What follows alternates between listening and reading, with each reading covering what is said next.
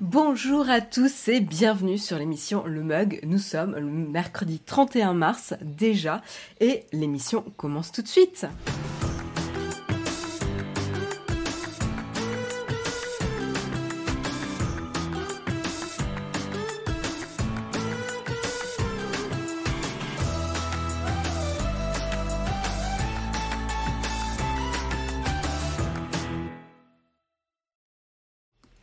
Bonjour, bonjour à tous, j'espère que vous avez la forme dans la chatroom. Je vois qu'il y a déjà euh, du monde ce matin.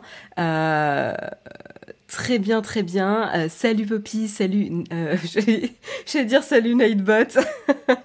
non mais il faut être poli euh, envers les bots aussi. Hein. Salut Polaire75, salut euh, Ali Moshi Moshi, salut Bango, salut Polo69, salut Pomoni, salut Olivier, salut Inor, salut Shinru, salut Brahim, salut Yves Castel, salut Rebecca Rona.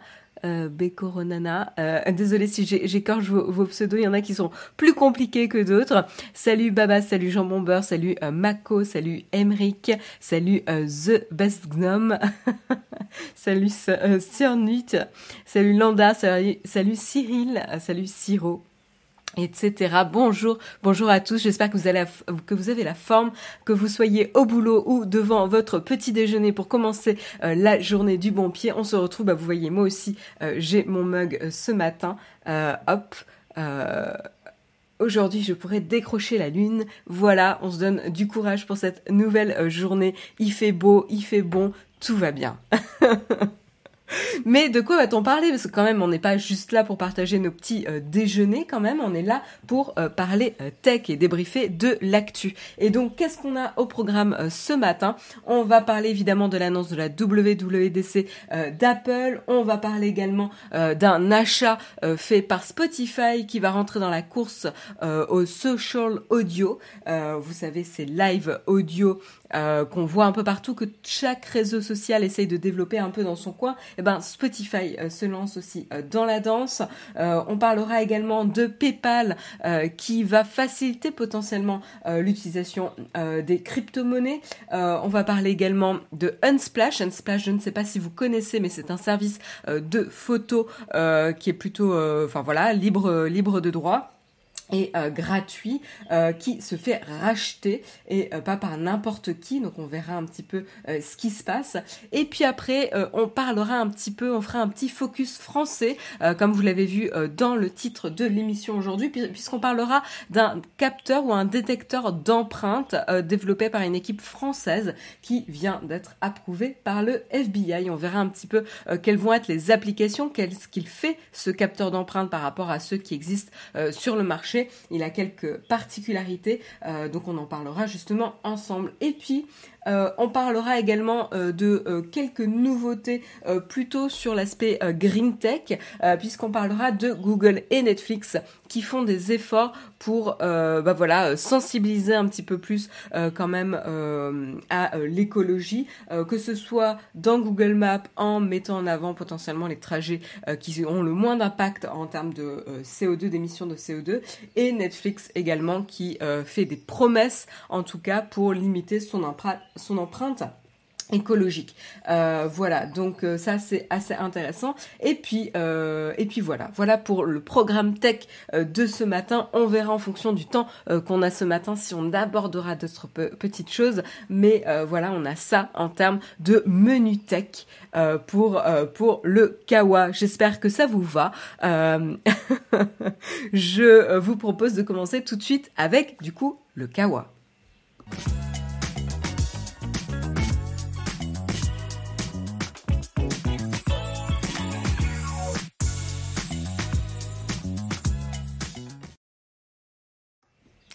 Ah oui, alors j'avais pas pensé, je viens de voir vos commentaires dans la chatroom, j'avais pas pensé à mon t-shirt. Et oui, euh, erreur de base de présentateur, ne pas mettre de t-shirt rayé lorsqu'on fait un live vidéo. Et oui, parce que sinon ça va, ça va faire un espèce de moiré, euh, ça va vibrer euh, dans, la vidéo. Toutes mes excuses.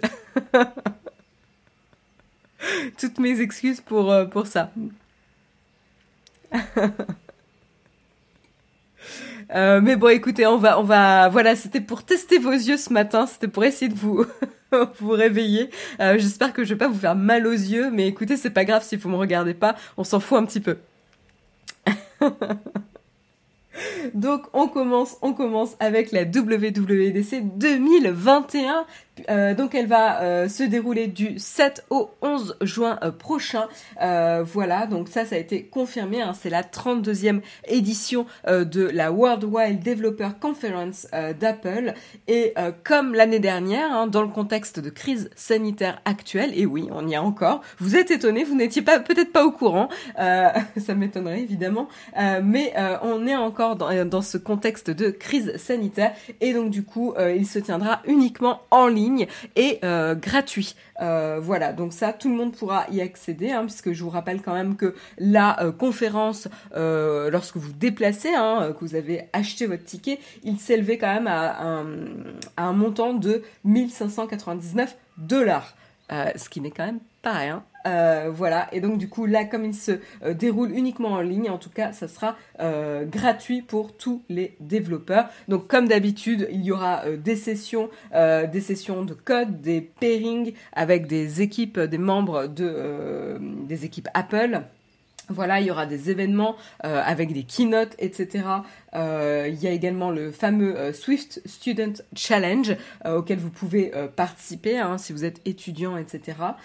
voilà, il y aura des sessions de développement pour l'iPhone, l'iPad et l'Apple TV. voilà, euh, et, donc oui, pour le challenge, pour les étudiants, vous pouvez soumettre en tout cas votre, euh, votre Swift Playground euh, pour le challenge jusqu'au 18 avril. Hein, pour ceux que ça intéresse, ça peut être assez sympa, en tout cas pour ceux qui sont intéressés sur le sujet. voilà, donc on aura évidemment une keynote hein, comme d'habitude qui va annoncer des nouveautés en termes de software. On attend des annonces qui vont inclure évidemment iOS 15, euh, iPadOS 15, macOS 12, tvOS 15 et WatchOS 8. Euh, maintenant, est-ce qu'il y aura des annonces hardware? Généralement, c'est peu probable euh, de mémoire, hein, mais c'est peu probable à la WWDC puisque c'est une annonce développeur et les développeurs travaillent plutôt avec du software. Euh, c'est Apple qui gère le hardware. Généralement, ils attendent plutôt les annonces grand public, la conférence grand public euh, plutôt de septembre, septembre-octobre pour faire ces annonces-là. Donc, on verra. En tout cas, ce qui est sûr, ça sera, ça, ça sera de toute façon très concentré software. Pourquoi la WWDC est annoncée si tôt comparé à l'event d'avril euh, dont on n'a pas de date? Euh, C'est une bonne question. Euh, je, crois qu'elle a toujours à peu près été annoncée genre en avril-mai, non la, la conférence en juin. Alors, je pense que c'est une habitude parce que comme en fait, je pense que c'est une habitude. pourquoi il l'annonçait si tôt? C'est parce qu'en fait, euh, il y avait l'ouverture des tickets, il fallait acheter, il fallait prévoir son trajet, poser ses congés. Enfin voilà, comme c'était un événement en présentiel euh, à l'époque, euh, voilà, il faut plus de temps pour anticiper. Alors que les événements en ligne, on peut les annoncer une semaine à l'avance, on s'en fout quoi. Il n'y a pas de déplacement à gérer. Et je pense que c'est une tradition entre guillemets qu'il garde de l'historique de l'événement physique en présentiel, en tout cas il y a deux ans. Voilà.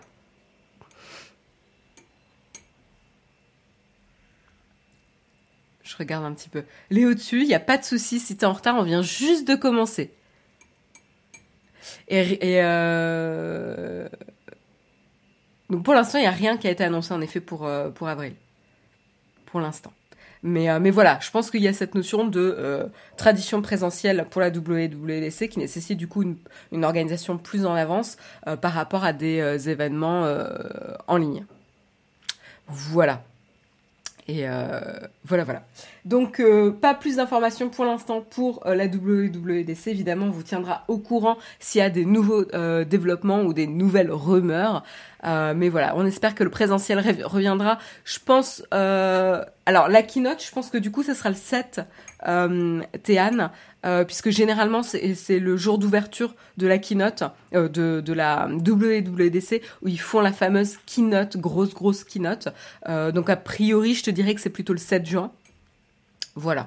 Euh, on espère que le présentiel reviendra. Je pense que, en effet, hein, je pense que Apple vont revenir au présentiel quand ils le pourront, euh, puisqu'en fait, c'est un moment euh, privilégié à la fois pour euh, entretenir les relations avec les partenaires, pour euh, chouchouter les développeurs, parce que c'est quand même une, enfin, c'est quand même une conférence organisée pour les développeurs, pour renouer et entretenir la communication et les liens privilégiés entre Apple et les développeurs et, et liés à l'App Store, etc. Hein, c'est grâce aux développeurs qu'ils ont des produits euh, sur l'App Store euh, et qui ont du, qu'ils ont du succès aussi.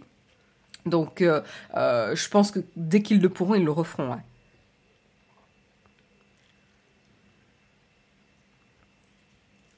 Euh, il y aura ensuite un événement matériel en septembre. Oui, alors généralement, c'est ce que je disais tout à l'heure. Euh, l'événement de juin, il est dédié aux développeurs. L'événement euh, de septembre-octobre, il est plutôt grand public avec généralement des annonces hardware. Tandis que le software qui est dédié pour les développeurs est annoncé plutôt en juin. donc a priori, oui, c'est ça. Mais pour l'instant, on n'a aucune information. Ramalom, c'est c'est généralement ce qui se passe. Voilà, depuis depuis que l'iPhone existe. Voilà.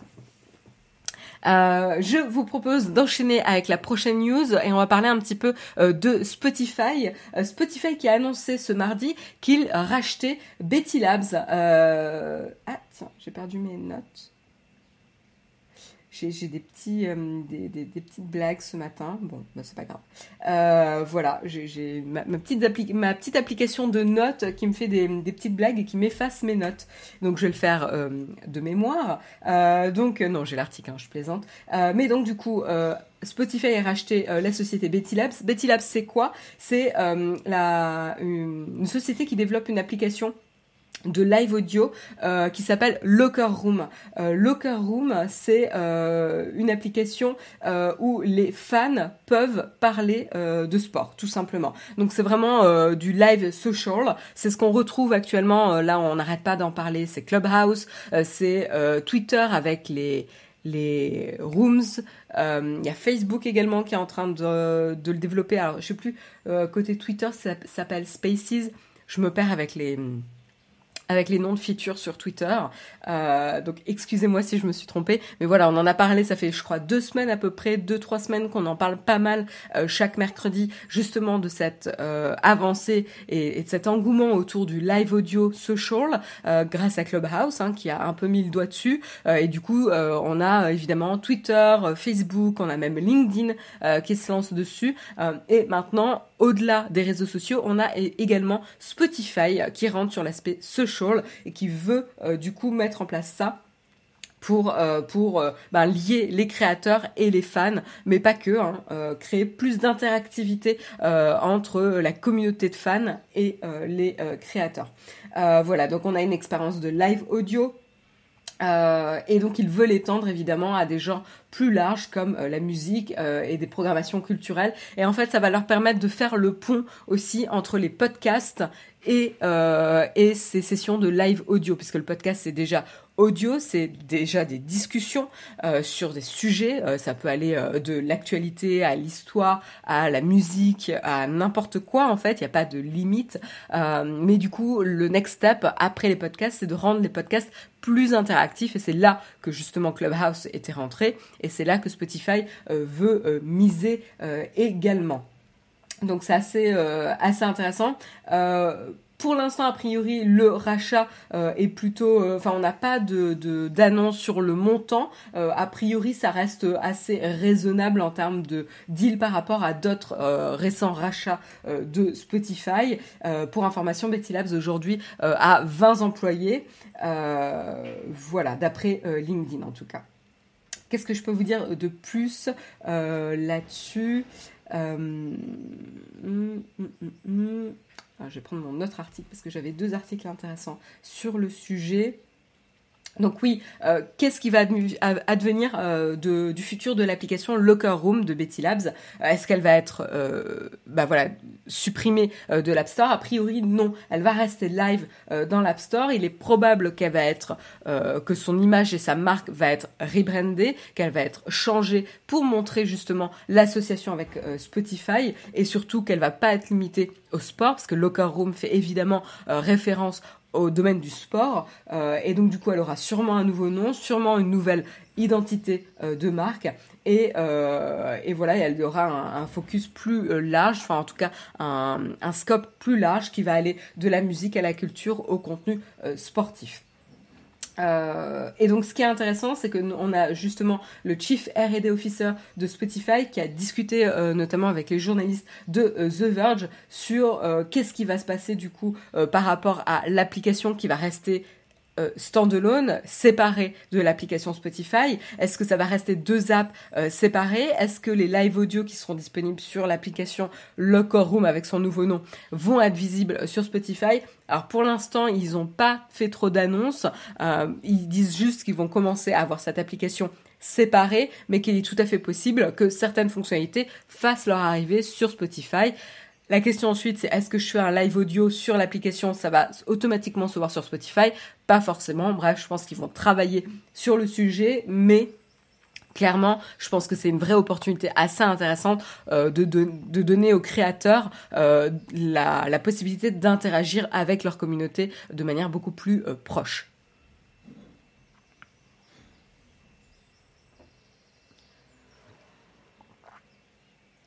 Ibu nous dit Clubhouse, Locker Room, proche dans la philosophie du nom. Oui, on a cette notion on a cette notion de cercle restreint, de club, de euh, euh, qu'est-ce qui se passe un peu dans les vestiaires, ce genre de conversation privilégiée, euh, de groupe de conversation privilégiée. On a un peu cette notion-là, ouais. et je crois qu'avec Twitter, je crois hein, que c'est Spaces. donc on a aussi cette notion d'espace ou rooms voilà, je, sais plus, je sais plus les noms de features. Il y en a trop là. Euh, j'ai acheté toutes mes musiques, pas besoin de passer par ces services. Sildarul, je vois pas le rapport. Slidarul, pardon, j'ai écorché ton pseudo. Je vois pas du tout le rapport. Euh, Spotify, tu peux l'utiliser déjà de manière gratuite, donc t'as pas besoin euh, d'acheter. je n'ai pas l'info, en effet, j'ai pas regardé si Locker Room était payant. Euh, en tout cas, ce qui se passe euh, en termes de futur, ce qui se projette, euh, c'est que Spotify envisage à la fois des groupes de discussion gratuits que vous pouvez voilà auxquels vous pouvez accéder sans payer et des groupes de discussion qui seront privilégiés où là il y aura un accès évidemment via monétisation que ce soit des tickets etc enfin voilà qui sera ouvert à l'achat quoi. Un peu à la manière des événements et, je pense qu'en effet, c'est une, manière de monétiser qui est tout à fait euh, pertinente. Euh, merci Manon d'offrir un abonnement à la communauté, un grand merci à toi euh, et qu'il a offert à Clébarco. Merci de faire découvrir On entend les petits oiseaux aujourd'hui. Oui, euh, vous les entendez euh, directement dans le micro. J'avoue, j'ai laissé la porte euh, du salon ouverte et comme on donne sur un square, les, les, oiseaux sont... Enfin, on sent que c'est le printemps, quoi. Ils s'éclatent le matin. Ces plateformes audio, pour le moment, c'est bien, mais attendez l'arrivée des racistes et autres dessus. Yves, euh, je pense qu'en effet, hein, c'est un vrai, euh, une vraie inquiétude euh, à avoir, et je pense que Clubhouse a déjà ce problème en tête de modération. Toute plateforme sociale va avoir en tête ces problématiques de modération. ça ne veut pas dire qu'ils ont la solution, hein, mais, je pense qu'ils en sont conscients. là où je vois peut-être un peu, un peu moins de risques sur des sujets pareils, je pense que quand t'orientes sur des sujets de divertissement, euh, il y a encore non, ouais, non, je pense qu'on peut l'avoir aussi. Euh, c'est vrai que tout ce qui est euh, culture, puis en plus de toute façon, le podcast, ça aborde tellement de sujets divers et variés, que ce soit sociétal, enfin, culture, etc., que oui, tu peux avoir ce genre de débordement. Et ça va être un vrai enfin un vrai sujet quoi. Après là où je vois peut-être une limitation, c'est que euh, le but c'est d'entretenir ta communauté et généralement euh, voilà, enfin euh, comment dire, sur Twitter en fait tu as la, notion que c'est ouvert. et donc tu vas avoir des tweets de personnes que tu suis mais pas enfin tu vas avoir des tweets que les gens que tu suives ont aimé mais qui n'ont pas forcément posté. Et donc, ça va élargir un petit peu ton, ta timeline à des gens que tu ne suis pas et tu n'aurais pas forcément aimé voir leur tweet et, et va potentiellement booster des commentaires, voilà, qui portent à controverse, etc. et qui vont faire réagir. Là où je vois peut-être quelque chose qui peut un peu limiter cet effet-là, c'est qu'en fait, dans les rooms audio, en fait, il faut vraiment y aller. Euh, tu as moins d'aspect passif, c'est-à-dire que tu vas aller dans les rooms audio qui t'intéressent euh, et potentiellement de euh, créateurs que tu suis déjà. Voilà. Euh, je sais pas encore hein, comment ils vont le mettre en place dans Spotify. Je spécule je fais des hypothèses, euh, je vois peut-être un peu, un peu de limitation là-dessus. Euh, à voir, à voir, à voir. Mais ça reste quand même une problématique. Hein. Euh, je pense aussi qu'il y a un gap entre ce que les gens se permettent à l'écrit et à l'oral. Ouais aussi, euh, possible, possible aussi, euh, parce qu'en effet avec la voix, t'as une, une, identification pardon plus forte aussi. Euh, tu te dévoiles un peu plus, potentiellement. À voir. Mais, mais en tout cas, ce qui est sûr, c'est que c'est très intéressant. Moi, en tout cas, j'ai hâte de voir un petit peu ce que Spotify va penser de cette intégration. Je vous avoue, ça m'intéresse un peu plus de voir dans le contexte podcast, euh, podcast, euh, musique, notion de communauté de fans, comment on va pouvoir organiser ça. Potentiellement, ça peut être des lives aussi, puisque Spotify c'est évidemment très lié à la musique, donc ça peut être des lives exclusifs par rapport aux fans. Euh, par exemple, faire écouter des titres sur lesquels les artistes sont en train de travailler. Enfin, on peut imaginer plein de choses euh, assez intéressantes. Euh, donc à voir. Évidemment, on peut l'imaginer en dehors de Spotify, hein, que ce soit sur Twitter, etc. Mais là où je trouve ça intéressant, c'est qu'en effet, il n'y a pas cette notion d'écrit, de, timeline, d'amis, d'amis, etc., qui peuvent vite dérailler et faire dérailler la conversation et, le focus, c'est le sujet. À voir. À voir, à voir. Je, suis peut-être un peu naïve euh, là-dessus, mais euh, le futur nous le dira. En tout cas, on verra euh, dans les prochaines annonces. Il leur faudra évidemment quelques temps hein, pour, pour changer et intégrer le cœur, le cœur, je sais plus quoi. J'ai oublié le nom. C'était le Room. Oui, oui, voilà, c'est ça. Donc je vous propose d'enchaîner après euh, la musique et euh, ces live audio. On va partir sur les crypto-monnaies ensemble. On va en parler. Et cette fois-ci, c'est du côté de PayPal. Euh, donc voilà, on a Spotify qui essaye de s'approprier le live audio. Et là, on a PayPal qui essaye de s'approprier les crypto-monnaies. et donc potentiellement, là où c'est intéressant, c'est que si PayPal facilite l'utilisation des crypto-monnaies, potentiellement, ça va booster l'adoption des crypto-monnaies en tant que telles. Alors pourquoi je voulais euh, vous en parler euh, plus précisément euh, ce matin voilà, c'est donc que PayPal va proposer donc une fonctionnalité qui va vous permettre de payer directement avec des crypto-monnaies, avec les différents commerces que, auxquels vous allez acheter des biens, des services, etc. Pourquoi c'est intéressant? C'est parce qu'en fait, du coup, ça va simplifier du côté des commerçants. Ils n'auront pas eux à supporter les crypto-monnaies. Euh, parce que du coup, ça voudrait dire que chaque commerçant a besoin de supporter, un peu à la manière de Tesla, qui a dit que désormais, vous pouviez acheter euh, une Tesla un véhicule Tesla via des crypto-monnaies, donc ils ont besoin de supporter le mécanisme des crypto-monnaies. Or là, PayPal va jouer son rôle du coup de plateforme intermédiaire entre l'acheteur et euh, le commerçant. Euh, et du coup, là, ils ont vraiment un rôle euh, à jouer puisque du coup, ils vont vraiment faciliter l'échange entre entre les deux. Donc, qu'est-ce qui va se passer? C'est qu'au moment du paiement, en fait, bah, PayPal va lui-même gérer la transition, la, le transfert, le taux de, de change en fait entre la crypto-monnaie elle-même et la valeur en dollars, si on parle d'un commerçant en dollars, pour payer directement le commerçant en dollars avec l'équivalent de la valeur de la crypto-monnaie au moment de la transaction. Voilà, donc ça c'est assez euh, intéressant euh, et donc PayPal va gérer lui-même euh, tout, toute, toute cette transition et ce, transfert de, taux de change. et donc ça va vraiment simplifier évidemment bah, tout, le, tout le processus d'achat. Euh, au lancement du service, donc Checkout, euh, pour l'instant c'est le nom euh, qu'on a, Checkout with Crypto, le service va supporter les Bitcoin, les Litecoin, l'Ethereum et le Bitcoin Cash. Voilà, donc pour l'instant c'est uniquement le type de crypto-monnaies qui vont être supportés par PayPal. Ah, il y en a qui nous disent les crypto-monnaies c'est un fantasme. Peut-être, peut-être, peut-être.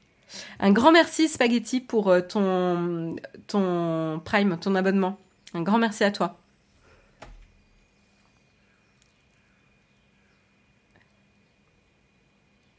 Je regarde un peu vos commentaires. Voilà, donc euh, on, va voir ce que ça va donner. Euh, qu'est-ce que je peux vous dire de plus? Donc évidemment aujourd'hui, un PayPal, euh, son business model, c'est de prendre une de, d'appliquer des frais sur les transactions hein, qui se passent voilà et, là pour checkout with crypto ça va être évidemment des frais de taux de change en fait pour effectuer justement ces opérations de change entre crypto-monnaie et dollars ou autres euh, monnaie. Euh, donc là, encore une fois, c'est une belle opportunité pour euh, PayPal. Et en effet, il donne un vrai service, quoi. Un moyen d'acquérir la peluche Alan, c'est mignonne. Elle est là. J'ai fait un, placement produit de, ma boîte. bah en fait, si t'es pas employé, c'est un peu compliqué. je, je sais pas s'il y a d'autres moyens de l'acquérir, pour être honnête. Euh, je sais qu'on l'avait envoyé à certains nouveaux parents aussi euh, pour, euh, pour célébrer la, la, naissance, mais on l'a fait sur une, une, opération très courte, sur 100 personnes, 120 je crois.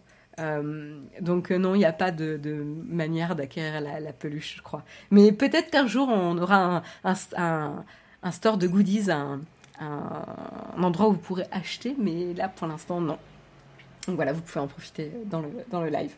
Euh, donc je reviens à PayPal, euh, PayPal, PayPal, euh, et donc voilà, bah, je pense qu'on a tout dit en fait. on a tout dit et c'est ça. En fait, la vraie information qui est vraiment intéressante, c'est est-ce que du coup ça va booster l'adoption des crypto-monnaies.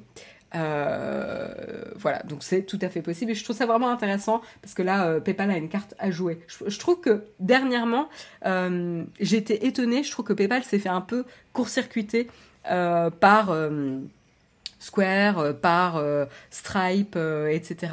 non, attendez, je me trompe de nom de startup. Elles se ressemblent tellement toutes que c'est un peu compliqué. Mais bon, bref, toutes ces startups sur euh, euh, la facilitation du paiement, euh, je trouve qu'ils sont un peu fait court-circuiter. Et j'étais un petit peu étonnée justement qu'ils n'essayent pas de, revenir un petit peu sur le devant de la scène. Bon, ben pourquoi pas les crypto-monnaies, quoi.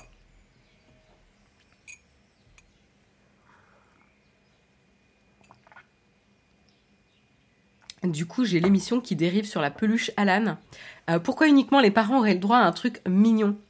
En fait, c'était juste pour marquer, pour célébrer un moment euh, important dans la vie, c'est-à-dire une naissance, euh, une naissance de nos euh, de nos membres. voilà, et donc on leur envoyait un petit un petit colis pour leur souhaiter la bienvenue aux nouveaux membres de la famille et leur parler du chat avec euh, les médecins qui est disponible dans l'application. Comme quoi, euh, enfin, c'est souvent un moment dans la vie où on a plein de questions euh, sur la santé de son enfant, sur l'allaitement, le sommeil, etc. Enfin, l'alimentation, le sommeil, etc. Et donc, du coup, c'était un bon moment de leur signaler qu'il y avait cette fonctionnalité disponible chez Alan et qu'ils pouvaient l'utiliser gratuitement. C'était compris dans les services Alan. Voilà pourquoi on envoyait ces peluches. Et, encore une fois, hein, c'était très très limité. On l'a fait en décembre uniquement et c'était à 100, à, peu près 100 personnes. Donc ne soyez pas jaloux, il y a eu très peu de personnes qui ont eu la peluche, euh, la peluche Alan.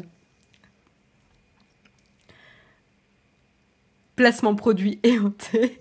On va envoyer une facture au prix incroyable de 9 999,99€ à Alan. Eh bien écoute, tu peux toujours essayer, hein, mais euh, il n'y a pas eu de contrat. Hein. C'est moi qui l'ai fait.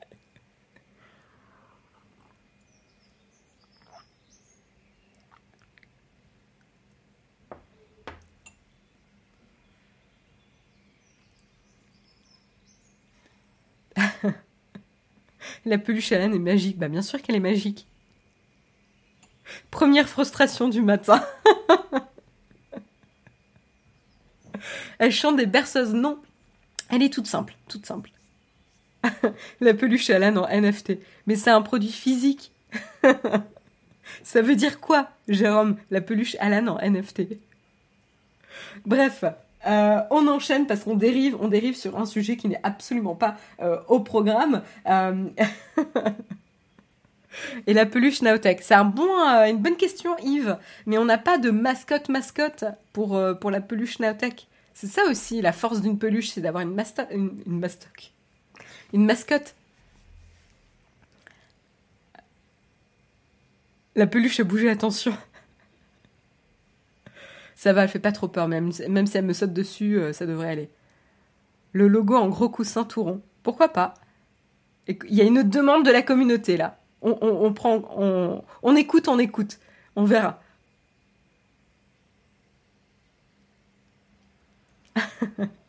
Donc, euh, on continue, on continue. Et cette fois-ci, après, euh, après donc les crypto-monnaies, on va parler aussi sous-sous, puisqu'on parle d'un rachat, encore une fois, euh, ce matin. Et cette fois-ci, c'est Unsplash. Unsplash, donc, vous savez, cette plateforme de partage de photos libres de droit euh, donc en fait, euh, je sais plus, hein, je crois qu'il y a plusieurs modalités euh, de partage de photos. Il faut soit créditer euh, le photographe, généralement c'est ça, il faut créditer le photographe, ou vous pouvez payer pour ne pas créditer le photographe, etc. Enfin, il y a des licences Creative Commons, il me semble, à l'époque quand je l'avais utilisé, c'était ça. Euh, donc voilà, la plateforme qui permet euh, de télécharger des euh, photos en haute résolution avec des de manière gratuite en fonction de ce que vous souhaitiez en faire. elle est rachetée par Getty Images, Getty Images qui est le, comment dire le bulldozer dans le domaine des, des banques d'images en ligne, puisque évidemment, enfin voilà, c'est un des acteurs où si ce n'est l'acteur le plus connu, ce n'est pas le seul, mais c'est un des acteurs en tout cas euh, les plus connus, voilà. Euh, donc euh, le, CEO là de Unsplash, Michael Cho, a quand même informé que Unsplash allait continuer de fonctionner de manière séparée hein, de, Getty Images euh, et qu'ils allaient garder leur marque euh, Unsplash. Donc ça c'est assez intéressant. Je pense qu'en effet ils veulent faire attention en tout cas à pas forcément faire l'amalgame entre le business model de Getty Images et forcément le business model qui est pas hyper clair de Unsplash. Pas hyper clair parce qu'en fait j'ai essayé de me renseigner moi-même sur le business model euh, d'Unsplash et euh, et en fait tout simplement donc euh, enfin tout simplement c'est pas si simple que ça mais du coup je suis même pas allée voir leur site. Il y a même peut-être des infos là-dessus. Je vais vérifier. Mais alors voilà. Par exemple si je clique sur une photo qu'est-ce qu'ils me disent? Euh, voilà, donc je peux la télécharger gratuitement euh, dans différentes euh, tailles. Et... Ouais, non, voilà, non, il n'y a pas de, pas de, pas de frais. Et donc en fait là, du coup, j'ai cherché ce matin euh, quel était le business model. Alors à l'origine, le business model, c'est intéressant, c'était euh, de générer, euh, d'attirer des potentiels clients pour leur société Crew. Alors à savoir que en fait Crew, c'était pour justement embaucher des freelancers plutôt sur designer et développeur. Et donc en fait, généralement, quand vous cherchez des photos, ben, vous êtes peut-être une start-up ou une société qui n'a pas forcément les moyens d'embaucher un photographe. Et donc du coup, vous allez euh, utiliser des photos qui sont euh, libres de droit, euh, donc Unsplash. Il y en a d'autres, hein, il y a d'autres services de, de photos libres de droit. Et donc, par la même occasion, potentiellement, vous attirez à utiliser le service Crew qui vous permettait d'embaucher donc des freelancers plutôt designers et développeurs. Alors, à savoir que en 2017, Crew s'est fait euh, racheter par Dribble. Donc aujourd'hui, ce n'est plus le cas. Ça ne fait plus partie euh, des raisons de d'acquisition euh, de, clients pour pour leur business Crew. Autre service qui existait pour la monétisation, c'était Unsplash for Brands. Donc là, c'est un, un autre aspect qui est vraiment lié à Unsplash. Tout simplement, les marques c'est une nouvelle manière de faire de la publicité entre guillemets. Les marques comme euh, par exemple euh, Square euh, pouvaient du coup créer leur espace sur. alors je sais pas comment ça se passait exactement, mais en tout cas ils pouvaient avoir des images sponsorisées par la marque. Donc Square va sponsoriser les images qui font la démonstration du service Square et qui va être ensuite utilisé par plein de sites médias. Donc là on, on voit je peux vous montrer le petit. Euh, la petite image, la petite démo euh, qui vous montre. Donc là, on a l'exemple avec Square, où en fait, vous avez tous les grands médias qui vont reprendre l'image qui a été sponsorisée par euh, Square. Voilà. Donc quand vous publiez les photos, etc. Donc vous avez, euh, vous voyez la page dédiée Square qui est bien approuvée hein, euh, par la marque, qui est marque bien qui, est sponsorisée et, euh, sur lequel on peut retrouver donc les photos.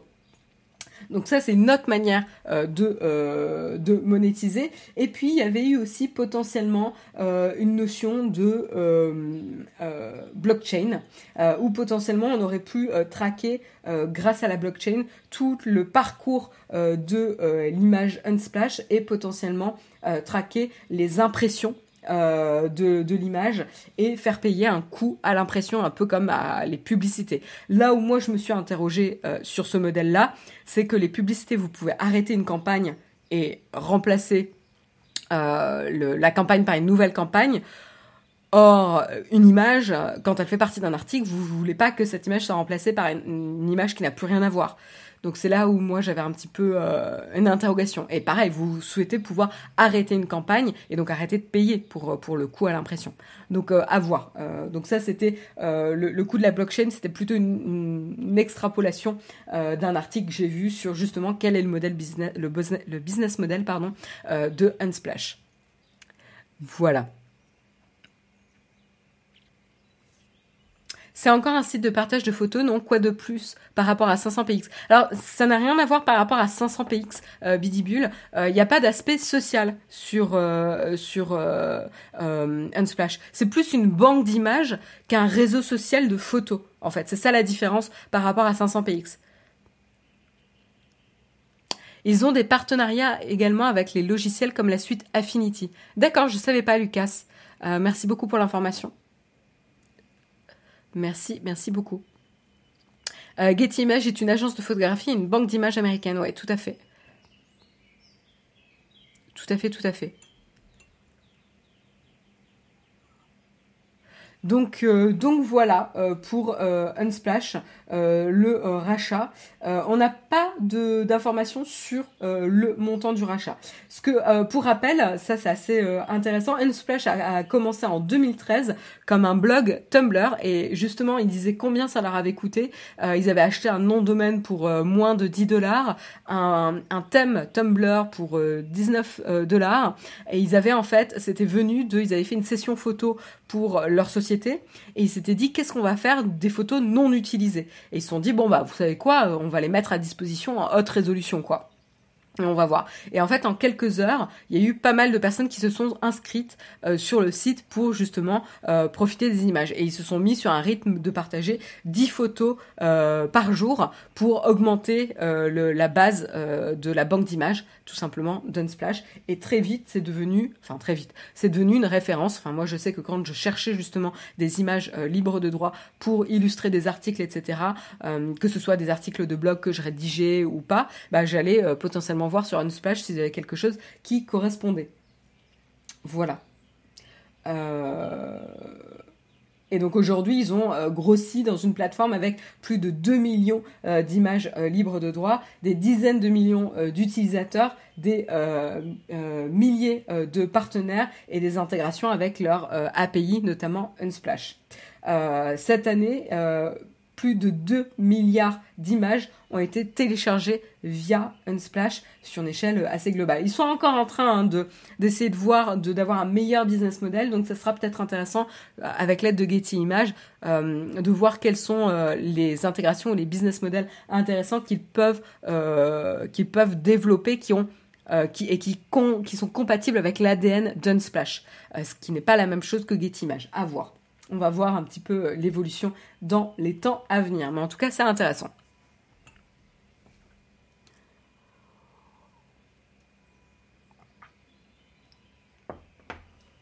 Voilà, voilà.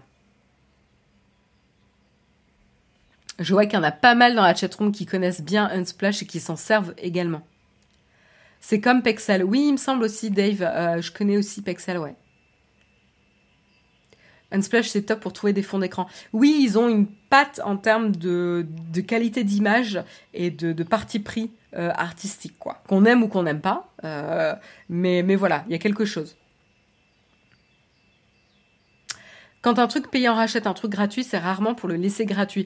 Oui, Ibou, je, je suis d'accord avec toi, mais je pense que quand même, euh, le, le, but, c'est pas de reproduire ce qu'ils ont fait avec Getty Images.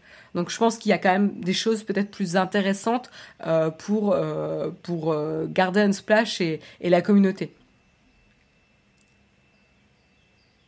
Ah oui, il y a Pixabay aussi. Je connais de, je me rappelle aussi.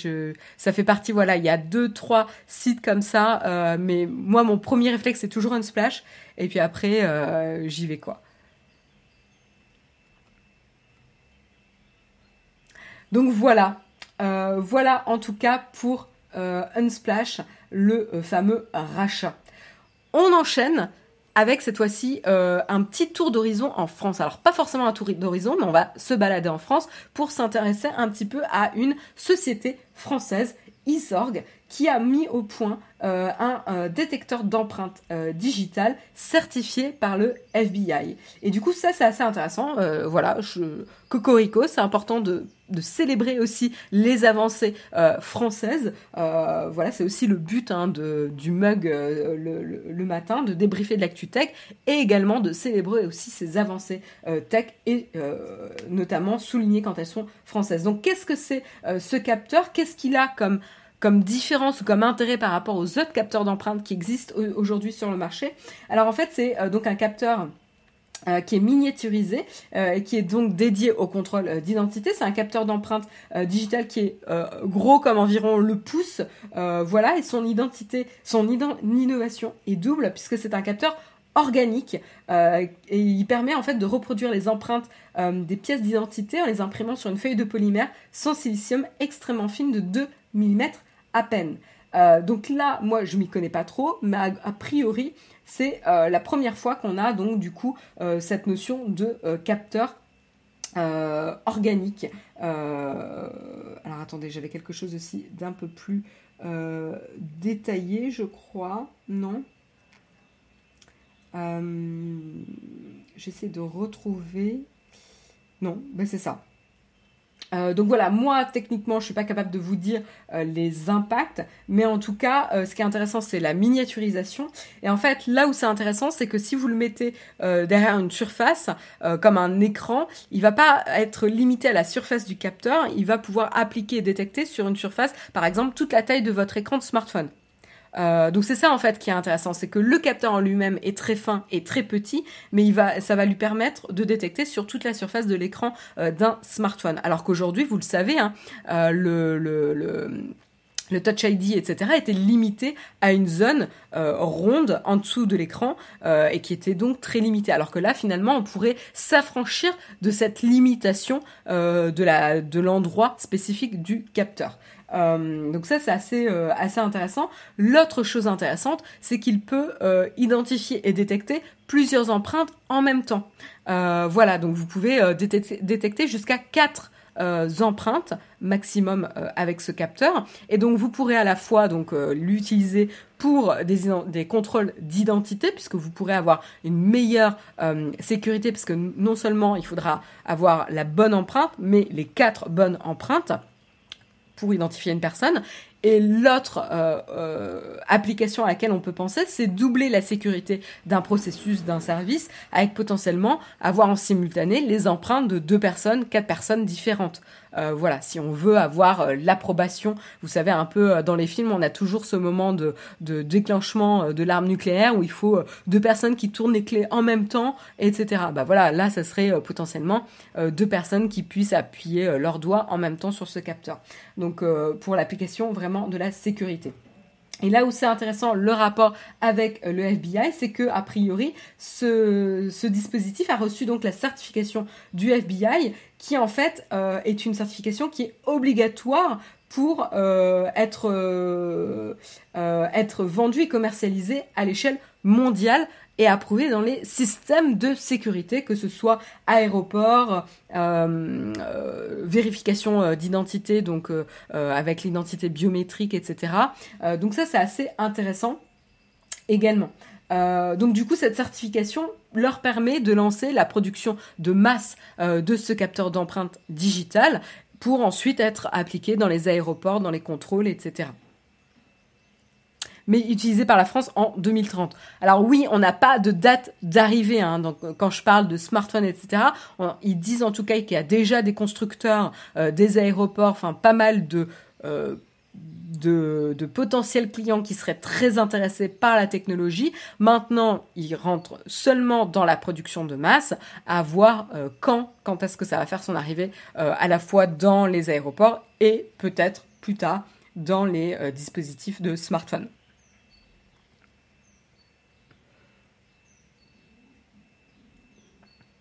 Voilà, voilà.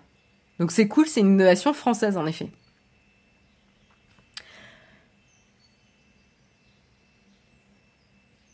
Alors, quelle utilité on ne met pas les quatre doigts en même temps sur notre téléphone? Mako, euh, en fait, euh, oui, pour le smartphone, la notion des, doigts en même temps, ça n'a pas d'intérêt. Mais euh, là où ça a l'intérêt pour le smartphone, c'est de pouvoir utiliser toute la surface de l'écran, par exemple. Là, tu vois un intérêt tu n'auras plus à caler parfaitement ton doigt sur un endroit particulier. Moi, je sais que par exemple sur l'iPad, ça m'agace. Parce que sur l'iPad, euh, j'ai pas enregistré dans le bon sens euh, finalement mes empreintes euh, sur le capteur qui est sur le côté et c'est pénible. Alors qu'en fait, si je pouvais juste mettre le pouce sur mon écran dans n'importe quelle direction, ça simplifierait grandement ma vie et que ça soit valide sur toute la surface de l'écran en termes de détection. En fait, ça deviendrait complètement transparent comme vérification d'identité. Et c'est là, c'est ça que moi je trouve assez sensationnel. Parce qu'aujourd'hui, mine de rien, sur les smartphones, les tablettes, etc., la vérification d'identité n'est pas transparente. Alors, je reviendrai pas sur euh, le Face ID, qui a encore quelque chose qui m'énerve constamment. mais, mais même le capteur d'empreinte n'est pas encore parfait. Notamment sur l'iPad, que je trouve particulièrement embêtant. Et donc c'est à la fois, alors Lord Tamo, tu me dis c'est pas pour les smartphones que c'est intéressant. Si, moi je trouve intéressant pour cette raison-là, le fait que ça soit euh, disponible sur toute la surface de ton écran. Alors après, je suis d'accord avec vous que la, première application, je pense que là le, le le, marché qui va être en premier le plus intéressé, ça va être pour tout ce qui est application de sécurité. Euh, imaginez quand vous avez besoin de faire un contrôle euh, d'identité euh, important, euh, vous pourrez juste vous balader avec un smartphone euh, qui sera adapté avec ce capteur et vous pourrez, vous pourrez vérifier avec un, un objet qui a la taille d'un smartphone, donc un smartphone pour les agents de sécurité directement le lecteur. Et je crois que, enfin, l'identité. Euh, au lieu d'avoir des euh, lecteurs euh, dédiés, séparés des smartphones, etc. Vous pourrez équiper tous vos agents de sécurité avec une flotte de smartphones, avec ce capteur spécifique qui vous pourront vous, permettre, ah, qui pourront vous permettre de vérifier, voilà, à la volée, l'identité des gens quand vous avez besoin de faire un contrôle, voilà, aléatoire ou que ce soit à la frontière, dans les aéroports, etc.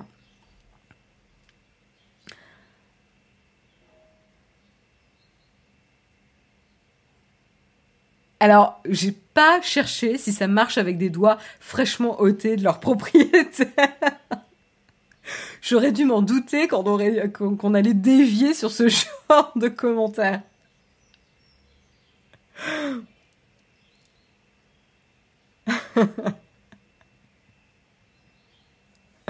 Bref.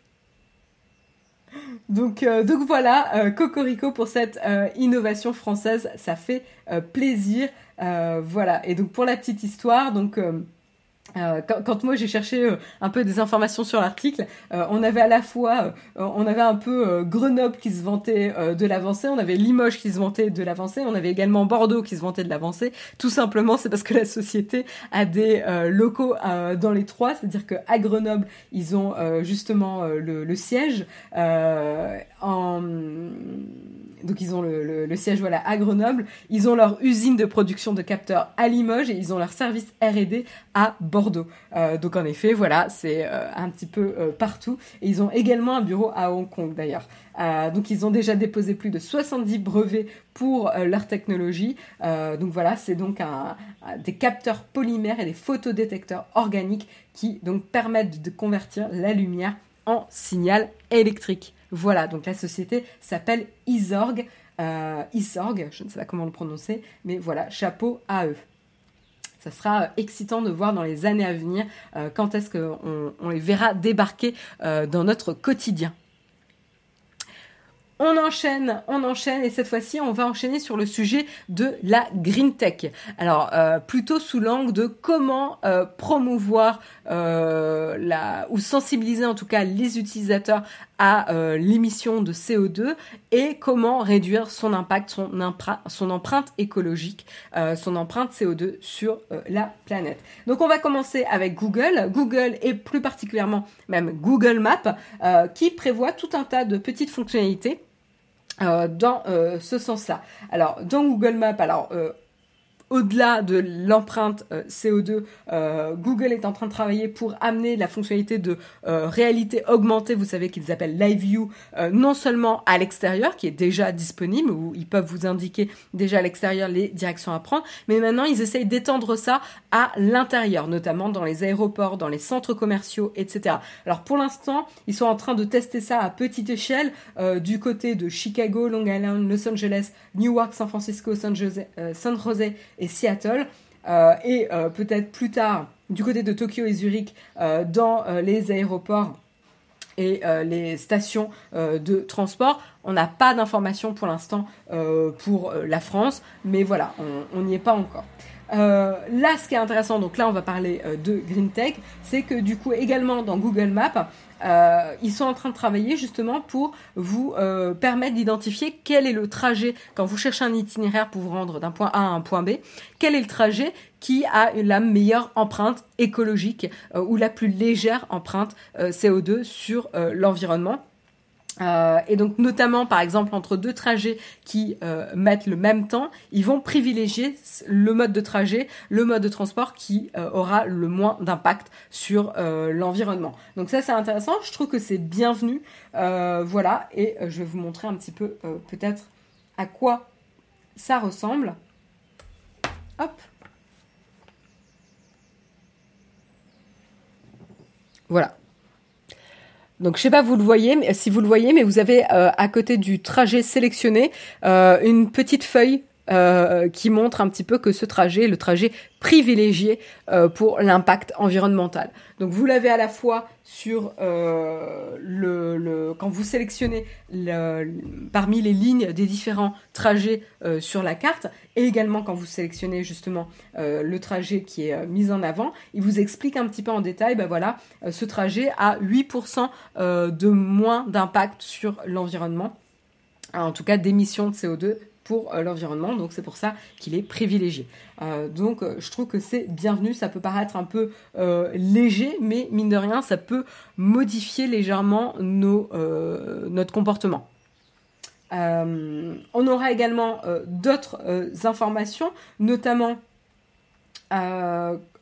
Google va désormais alerter quand on est en train de circuler dans des, dans des zones où il y a un niveau d'émission qui doit être respecté et dont certains véhicules sont bannis de ces zones. Euh, donc là aussi, hein, vous allez pouvoir euh, le, savoir.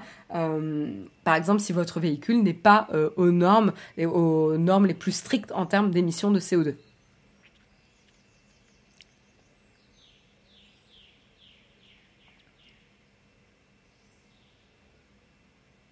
En ville, ce sera forcément le trajet le plus court en temps logique. Non, pas forcément, Matt Gammon. Euh, tu vois, euh, par exemple, utiliser euh, des transports en commun ou des véhicules partagés par rapport à ton véhicule à toi, ça aura un meilleur impact écologique. Pareil, utiliser le vélo et finalement, des fois, entre les bouchons et le vélo, l'impact, le temps que tu mettras sera moins long en vélo. donc il y a ça aussi. Euh, donc je suis d'accord avec toi, hein, les gens vont quand même rester sur la notion de quel est le trajet qui prend le moins de temps, mais finalement dans les grandes villes, euh, et pour certains trajets, euh, on peut avoir le réflexe facile de prendre la voiture et finalement reconsidérer ce réflexe quand on voit que finalement à pied des fois ça prend à peu près autant de temps. Moi par exemple, j'ai remarqué que je mettais 30 à 35 minutes enfin 30 minutes à peu près pour aller au boulot euh, en métro, et je mets 35-40 minutes à pied. Ben, finalement, pour 5 à 10 minutes de différence, actuellement, euh, je n'ai pas pris le métro pour aller au boulot depuis euh, presque un an. Voilà. Et je sais pas pourquoi je paye mon abonnement Navigo, du coup.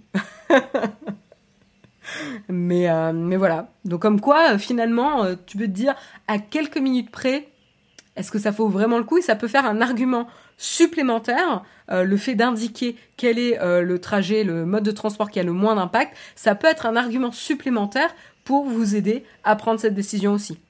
Et je sais que ça peut paraître léger, mais c'est le genre de choses quand même, mine de rien, qui peut aider à prendre conscience de son impact. Euh, oui, alors après, en effet, hein, là, je parlais vraiment des grandes villes. Ça sera pas forcément possible pour tout ce qui est euh, banlieue, etc. Mais par exemple, pouvoir finalement euh, faire du covoiturage avec un collègue qui habite à 5 minutes, bah voilà, ça peut être une bonne idée aussi. un jour, c'est lui qui prend sa voiture et qui vient te chercher. Un autre jour, c'est toi qui prends ta voiture et et tu vas le chercher. Et finalement, tu divises ton impact aussi. Donc à ce genre de pratique. Alors évidemment, le covoiturage, c'est pas forcément recommandé en temps de crise sanitaire, mais, mais à voir, en tout cas, dans, dans le futur. Je trouve qu'en tout cas, c'est des initiatives qui sont euh, bienvenues. Voilà. Euh, autre information euh, qui là n'ont pas de rapport avec l'environnement ou peu, c'est des nouveaux calques qui vont être disponibles également dans Google Maps, qui vont vous donner des informations supplémentaires. Vous allez avoir à la fois le calque de temps voilà, euh, vous allez pouvoir euh, voir quel temps il fait à tel endroit et vous allez également voir un calque, une information euh, de taux de pollution également. Donc ça aussi c'est bienvenu. On a la notion de pollution qui est de plus en plus critique. voilà, on a on a vu voilà que je sais plus, je crois que c'était en Australie où j'ai vu l'info qu'il y avait des écoles qui fermaient parce que le taux de pollution était trop haut. Ça m'étonnerait que ce soit en Australie. Euh, j'en sais rien. Bref, j'avais vu une news euh, là-dessus. Euh, donc voilà, on a de plus en plus cette notion, même à Paris, à un moment donné, où on avait les transports qui étaient rendus gratuits pour limiter justement la pollution, parce qu'on avait un pic de pollution dans la capitale. Il y a peut-être ce genre d'information qui peut être intéressant également sous forme de calque. Voilà en tout cas pour Google Maps. Personne n'était, c'est pas possible, le vélo sur la côte. J'arrive au taf en nage. S'il y avait une douche, je le ferai. Une douche, je le ferai. Bah, peut-être que la prochaine étape, c'est de prendre un vélo électrique pour éviter, euh, de euh, suer, parce que je peux complètement comprendre que t'as pas envie d'arriver en nage au boulot. Euh, c'est de prendre un vélo électrique. Alors après, on peut discuter de l'impact environnemental des vélos électriques, etc. Mais avec les batteries, etc et la production d'électricité, comment elle est produite, mais, euh, mais voilà.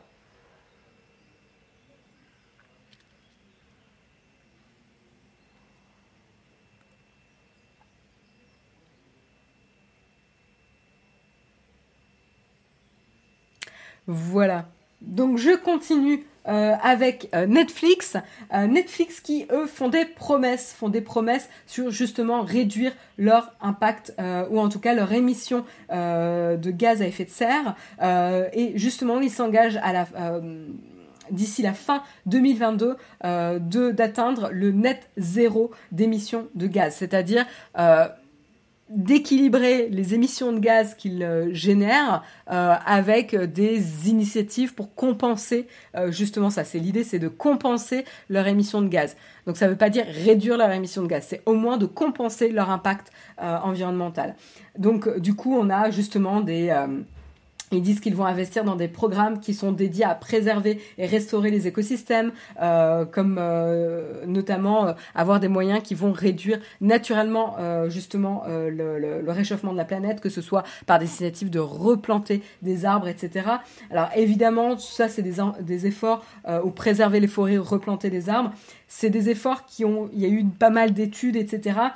qui montrent que ça ça échoue à vraiment avoir un impact euh, conséquent sur la réduction des gaz à effet de serre et que ça suffit pas, que c'est trop peu comme euh, initiative, mais en tout cas c'est un début. Euh, mais en effet, voilà, on peut critiquer en tout cas Netflix là-dessus sur ce genre d'initiative qui, voilà, il y a eu pas mal de critiques sur ce genre d'initiative, à raison ou pas. En tout cas, voilà, c'est une première étape qu'ils prennent.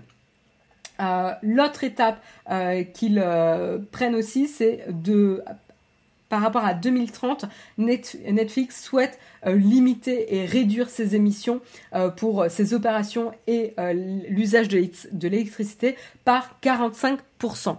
Je trouve ça énorme énorme, sachant que Netflix est quand même sur une pente de croissance. Donc du coup, qui dit croissance, qui dit aussi augmentation des consommations et augmentation des émissions de gaz à effet de serre. Et donc du coup, ils veulent dire que à la fois ils vont euh, à l'heure d'aujourd'hui, avec le, chiffre qu'ils ont aujourd'hui, ils veulent réduire de 45% euh, en tout cas leur émission euh, de gaz à effet de serre. Donc ça, je trouve ça intéressant. Et donc justement, ils ont dévoilé pour la première fois leur empreinte carbone euh, dans un rapport euh, justement qu'ils ont communiqué. donc en gros, ils émettent 1,1 million de tonnes de CO2. en tout cas, ça a été le nombre l'année dernière qui est l'équivalent, pour vous donner une idée, hein, parce que c'est des, nombres qui sont un peu abstraits, qui est l'équivalent d'une émission annuelle pour 240 000 passagers en voiture. Voilà. Euh, et ça ne compte pas euh, les émissions qui sont générées par l'infrastructure Internet euh, pour streamer les shows ou les appareils que les gens utilisent pour regarder le contenu. Ça ne concerne uniquement Netflix. voilà. et donc là, on a comme information que certes, Netflix a pollué moins en 2020 qu'en 2019, et tout simplement c'est parce qu'en fait, les productions de contenu, hein, que ce soit programmes, films, euh, séries télé, etc., ont tout simplement été euh, décalées, réduites, etc., à cause de la crise sanitaire. Donc c'est pas forcément des initiatives de Netflix qui ont réduit leur impact euh, CO2, c'est tout simplement la crise sanitaire, et on l'a vu, hein, elle a eu un impact à l'échelle globale sur justement les niveaux de pollution. donc du coup, justement, on a les consommations de Netflix qui augmentent de manière assez impressionnante puisque euh, en 2019 justement leur énergie a augmenté de 84% en termes de consommation d'électricité en 2019 par rapport à l'année précédente. Donc c'est ce que je vous dis, hein, quand Netflix est sur une pente euh, croissante, euh, enfin de grosse croissance, de grosse production de contenu, etc., où chaque année ils augmentent le nombre de programmes qu'ils souhaitent produire, bah, tout ça, la production de programmes, c'est pas forcément le service Netflix en lui-même ou les serveurs, mais c'est rien que la production de shows, de films, etc. est très gourmand en termes d'énergie, d'impact, en tout cas environnemental. Et donc c'est là qu'il c'est intéressant aussi, c'est qu'ils vont euh, réfléchir à des moyens de potentiellement avoir des tournages euh, qui vont avoir moins d'impact sur l'environnement. Euh, et notamment embaucher des équipes qui sont locales pour éviter de faire déplacer trop de monde avec des euh, modes de transport qui sont euh, pas toujours optimales. de toute façon, avoir des, des équipes locales, évidemment, vous n'avez pas ces frais de transport qui rentrent en compte et cet impact sur l'environnement. ce qu'ils ont fait déjà, c'est qu'ils ont changé toutes les, les, tous les éclairages pour des LED, tout simplement parce que les LED on le sait, euh, je sais que Jérôme vous en a parlé de nombreuses fois sur justement les nuances de l'éclairage, etc. Les LED consomment moins par définition, mais l'autre effet de bord des LED, c'est qu'elles ne génèrent pas de chaleur, et donc du coup, euh, ça réduit aussi tous les coûts de euh, réduction de température qu'on peut avoir à mettre en place sur les plateaux, etc., pour éviter que les enfin sur les plateaux ou ailleurs, hein, mais sur les plateaux pour éviter que les acteurs aient le maquillage qui coule, qu'ils transpirent, etc. Donc ça, ça a cet effet également. Euh, donc voilà, donc ce qui est intéressant, c'est que Netflix va du coup avoir un vrai intérêt à réfléchir sur comment faire des tournages qui réduisent ou qui ont un, plus bas impact euh, environnemental euh, et potentiellement montrer le chemin ou en tout cas montrer l'exemple à d'autres tournages et, et voilà s'inspirer et, tirer l'industrie dans la bonne direction.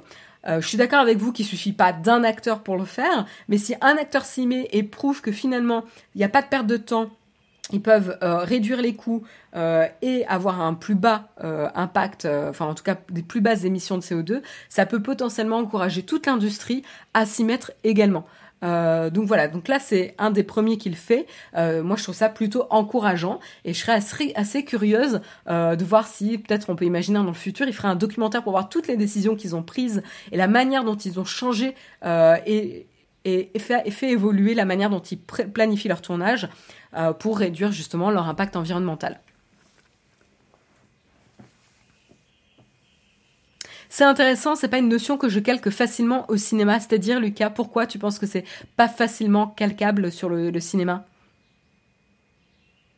Bonjour, c'est une tribune pour les verts ou c'est une émission sur la tech? Bah, RU, euh, la tech, euh, comme on le dit euh, depuis très très longtemps, a un impact tel au niveau de la société que on peut parler de sujets ben, très larges, comme le droit des travailleurs, comme la science-fiction, comme l'environnement. Donc voilà. C'est certainement du greenwashing, mais c'est déjà un début qu'ils prennent conscience de ce problème. Voilà, je suis assez d'accord avec toi, Dave. Je pense que euh, on peut se dire qu'il y a une part de, greenwashing, c'est aussi la communication, évidemment. Euh, mais est-ce qu'on peut se dire que ça peut aller plus loin euh, et potentiellement prendre des bonnes mesures et encourager les autres dans l'industrie à faire de même? À voir. Les LED ne font pas la même lumière que, d'autres technologies. Certaines compétences sur un plateau peuvent avoir peu de spécialistes dans le monde. À voir, ouais. À voir. Je dis pas que c'est la solution magique, hein, et je pense qu'il y aura euh, ce genre de réflexion qui va être menée.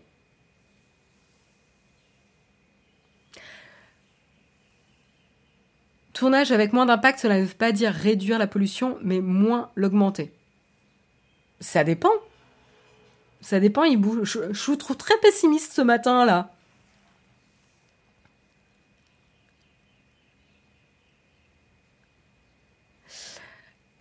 Les LED vont euh, devoir être légiférés à cause des méfaits sur la rétine, notamment la puissance trop élevée dans les automobiles. Ah, c'est intéressant. Je savais pas ça. Merci pour l'info, Bidibule. Ça peut me décider de prendre un service plutôt qu'un autre, ce genre de décision. Ben voilà, mine de rien, j'ai pif, voilà. De, ça fait partie aussi, certes, de l'image de marque, c'est pour ça qu'il y a l'enjeu communication et marketing qui est important, mais finalement, s'ils s'en servent de la pour de la communication, pour euh, que ce soit un argument aussi de choix entre différents services, ça peut l'être, mais si aussi ça, ça le fait vraiment, s'il y a vraiment un impact, ça peut être positif aussi. Quand on pense, quand on pense écologie, c'est pas le cinéma qui me vient en tête en premier, je voulais dire. Oui, mais le cinéma, mine de rien, t'as les notions de transport des équipes de tournage, donc t'as l'industrie du transport qui rentre en jeu, euh, parce que finalement, si tu dis que euh, bah, ils vont réfléchir à deux fois à leur mode de transport, bah finalement, euh, le mode de transport qui pollue le plus va peut-être essayer de se remettre en question. Tu vois, tu peux avoir des effets un peu dominos euh, par rapport à une industrie qui va changer sa manière d'opérer, qui va impacter d'autres industries. À voir, hein, là je m'emballe un peu, euh, on fait des plans sur la comète, mais euh, ça peut être intéressant.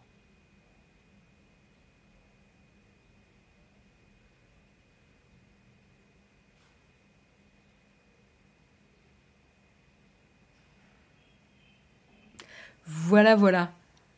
La texte sans réflexion, il y en a plein sur YouTube. Moi, j'apprécie que vous lanciez des discussions sur des notions plus larges que des fiches de spec et des startups. Eh ben oui, Ali Moshi Moshi, c'est exactement en tout cas ce qu'on essaye de faire.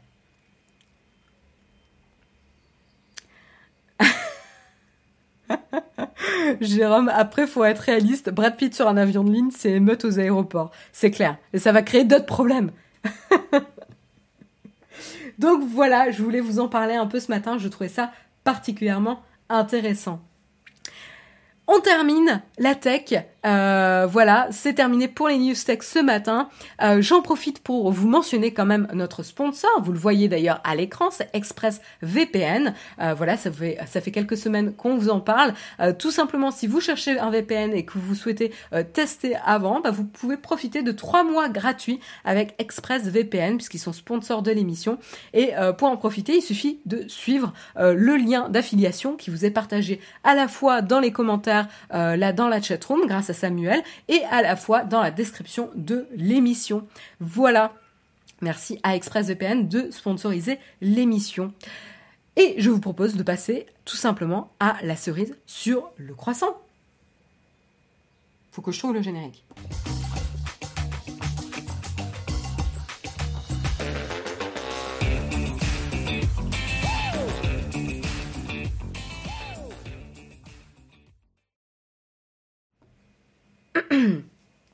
Et voilà, petite cerise sur le croissant, c'est un toute micro, micro, micro cerise sur le croissant. Je voulais revenir sur la série dont je vous ai parlé déjà la semaine dernière, Stage.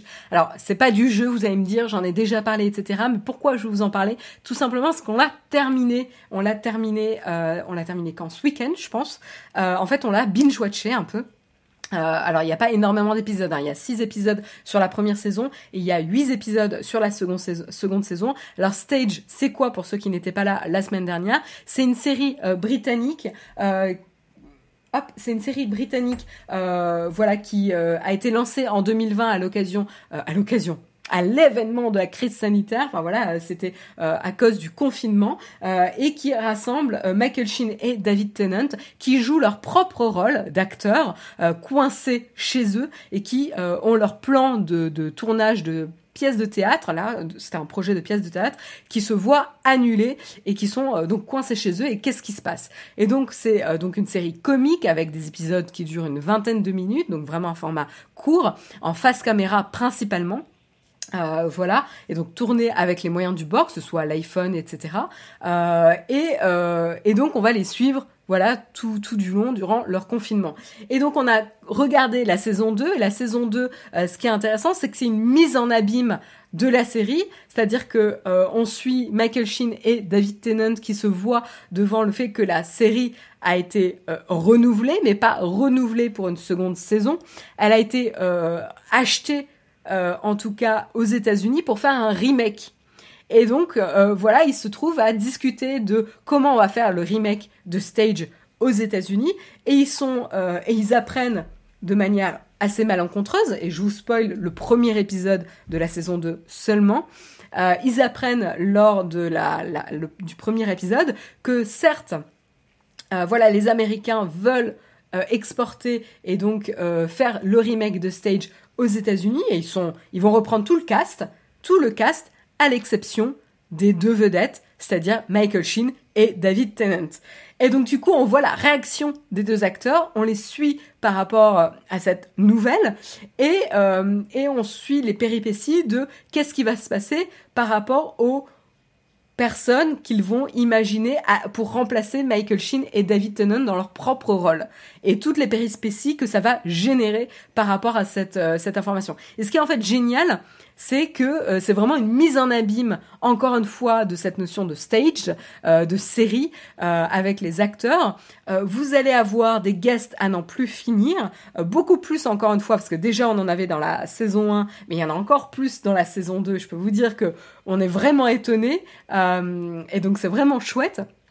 Euh, et en fait, tout simplement, on a préféré la saison 2 euh, à la saison 1. On l'a trouvé encore meilleure. Alors moi, j'ai beaucoup aimé la saison 1 parce qu'on est vraiment sur l'introspection. On va suivre ces deux acteurs euh, assez misérables, assez pathétiques dans leur galère euh, personnelle, euh, professionnelle et, et, et, même psychologique, hein, puisque voilà, le confinement a un effet euh, sur la santé mentale. On, on est bien placé pour le savoir.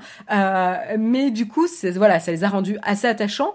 Mais en fait, les, gags à chaque épisode fonctionnent de manière particulièrement euh, efficace en saison 2 avec justement ce ressort comique de eh ben il voit que tout le cast est, embarqué dans cette aventure de remake sauf eux et ils se retrouvent devant le fait accompli euh, et potentiellement à essayer de coacher les personnes qui vont reprendre leur propre rôle quoi.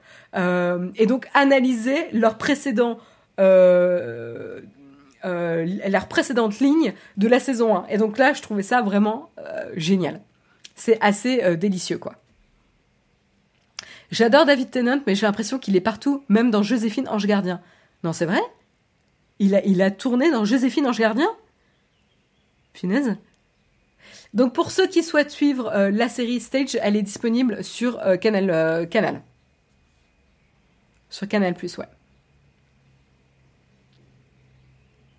Alors à l'origine c'était disponible sur euh, le site de la BBC, mais euh, maintenant c'est disponible sur, euh, sur Canal. Les deux saisons. Et ça passe très très vite.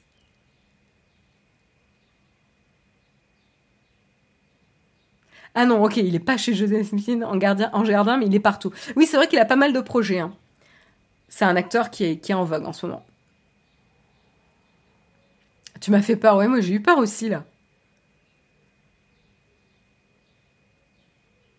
Vous m'avez fait peur dans la chatroom. Team premier degré. Bah oui, euh, c'est pas toujours évident de savoir quand vous rigolez, quand vous mettez pas de smiley, euh, ou pas. Et moi, je suis ouverte à tout, hein. J'aime bien ces séries avec des acteurs dans leur propre rôle, c'est généralement bourré d'autodérision. Ouais, clairement, c'est vraiment, c'est ça qui est génial, c'est qu'ils vont s'autocritiquer, ils vont se moquer d'eux-mêmes, euh, et ça les rend terriblement attachants, quoi.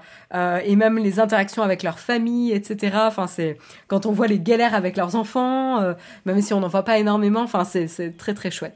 Donc voilà, je voulais revenir sur euh, cette série ce matin, euh, pas trop longtemps parce que voilà, je vais pas vous répéter euh, non plus ce qui se passe, mais encore une fois pour vous dire que la saison 2, saison 2 est encore meilleure que la saison 1 et bourrée de guests. Donc ça, ça la rend encore bourrée de, surprises. Voilà. Est-ce qu'il y en a qui l'ont regardé là depuis ma recommandation de la semaine dernière? Si vous avez d'ailleurs d'autres questions, Pardon. Euh, si vous avez d'autres questions hein, qui n'ont pas de rapport avec euh, euh, les articles tech ou la série que je vous recommande, vous pouvez le poser. Hein. On en profite, on se fait un petit FAQ en fin d'émission. Alors, est-ce que vous avez eu l'occasion de regarder En effet, peut-être pas tout le monde à, à Canal+. Non, pas vu.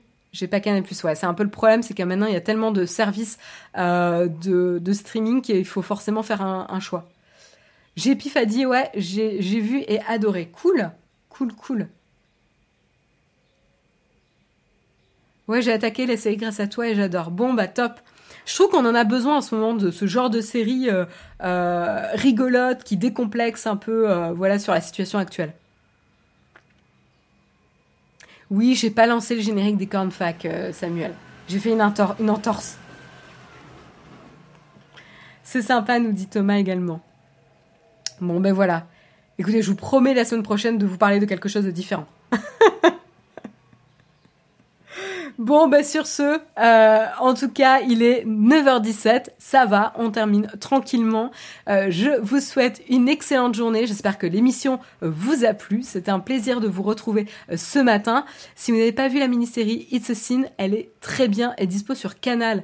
Clipsider, je sais que Jérôme l'a commencé justement, donc c'est et que pour l'instant il l'a adoré, donc c'est possible que moi aussi je la regarde.